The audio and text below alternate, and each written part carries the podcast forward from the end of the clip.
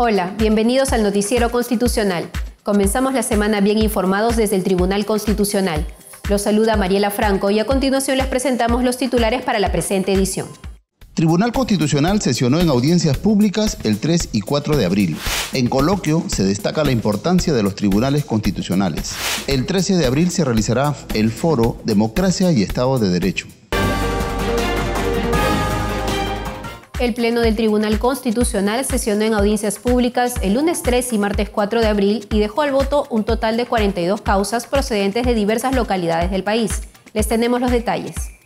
El lunes 3 de abril se inició la audiencia pública a las 9 de la mañana y luego de escuchar los informes orales quedaron al voto 21 procesos constitucionales procedentes de diversas localidades del país.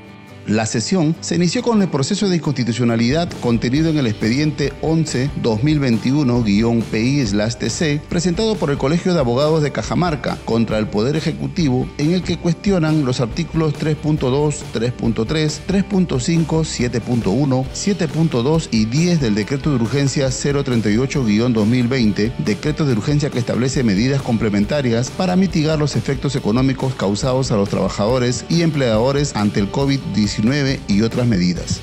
El segundo expediente en ser visto fue el 3625-2022-PA-TC, proceso de amparo cuyo demandante es Inversiones Nueva Alianza SAC, siendo los demandados la Superintendencia de Bancas, Seguros y AFPs, así como María de los Ángeles Martín Cueva y Carlos Armando Quiroz Montalvo en su calidad de liquidadores. El martes 4 de abril se cumplió el segundo día de audiencia pública, dejando al voto un proceso de inconstitucionalidad, 14 procesos de amparo y 6 de habeas corpus. Durante el acto procesal quedó al voto la demanda de inconstitucionalidad del expediente 2-2022-PI-TC interpuesta por el Colegio de Abogados de Guaura contra la Ley 31.279, ley que regula el procedimiento concursal de apoyo a la actividad deportiva futbolística en el Perú. En las audiencias públicas, el Pleno, conformado por los magistrados Francisco Morales Arabia, presidente, Luz Pacheco Serga, vicepresidenta, Gustavo Gutiérrez Tixe, Helder Domínguez Aro, Manuel Monteagudo Valdés y César Ochoa Cardich, formularon preguntas a los abogados de ambas partes. En un nuevo coloquio constitucional, el Centro de Estudios Constitucionales abordó la importancia y el rol de los tribunales constitucionales con el ex magistrado del TC de República Dominicana, Hermógenes Acosta de los Santos. Les presentamos la nota. El ex magistrado del Tribunal Constitucional de República Dominicana, profesor Hermógenes Acosta de los Santos, afirmó que sin justicia constitucional no habría posibilidad de mantener funcionando el Estado social y democrático de derecho. Así lo dio a conocer en un nuevo coloquio constitucional realizado por el Centro de Estudios Constitucionales del Tribunal Constitucional bajo la dirección general del magistrado Helder Domínguez Aro. El expositor destacó que el sistema de protección de los derechos fundamentales se fortalece en la medida en que se va incorporando el control de convencionalidad porque la Convención Americana de Derechos Humanos se convierte en un límite al legislador, quien tiene que pensar en lo que dicta la norma sea compatible tanto con la Constitución como con la Convención. El profesor Acosta concedió una entrevista a Orlando Curacacón, director de publicaciones del SEC, con quien habló sobre la importancia, así como el rol de los tribunales constitucionales y la identificación de fortalezas de la justicia constitucional dentro de los sistemas democráticos. El próximo jueves 13 de abril, el Centro de Estudios Constitucionales organizará el foro Democracia y Estado de Derecho, y tendrá como panelistas a magistrados del Tribunal Constitucional y parlamentarios andinos. Aquí la nota. El próximo 13 de abril, a las 5 de la tarde, se desarrollará el foro Democracia y Estado de Derecho, organizado por el Centro de Estudios Constitucionales del Tribunal Constitucional y el Parlamento Andino. Participarán como ponentes los magistrados del Tribunal Constitucional Helder Domínguez Aro, director general del SEC, y Gustavo Gutiérrez Tixe, el vicepresidente del Parlamento andino, Juan Carlos Ramírez Larisbeascoa, la parlamentaria andina Leslie Lazo Bión y la rectora de la Universidad Nacional Mayor de San Marcos, Jerry Ramón Rufner de Vega. El evento es certificado y tiene como público objetivo a los parlamentarios andinos universitarios. La actividad se desarrollará en la sala de audiencias del Tribunal Constitucional, ubicada en la avenida Arequipa 2720 en San Isidro.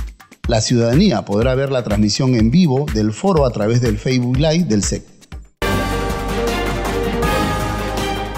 ¿Cómo funciona la justicia constitucional en otros países? Se lo contamos en nuestro bloque Tribunales en el Mundo.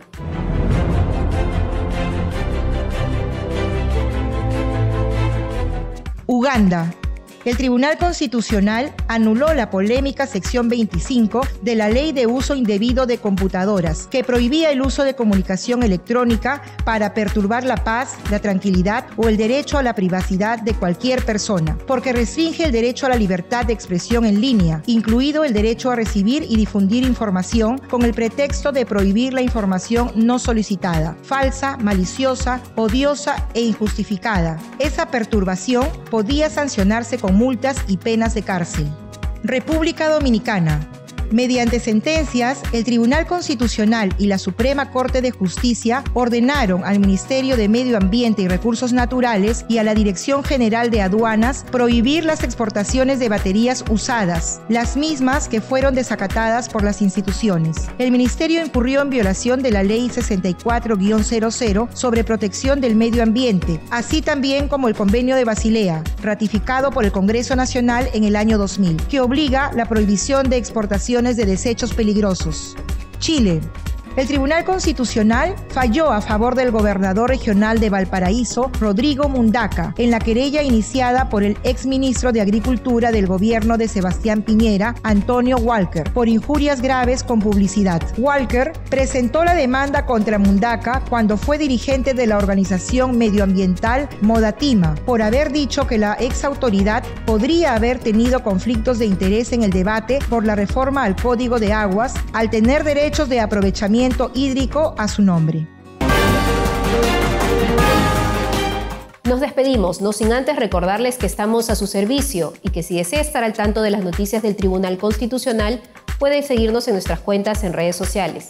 Gracias por acompañarnos. Los esperamos en la próxima edición.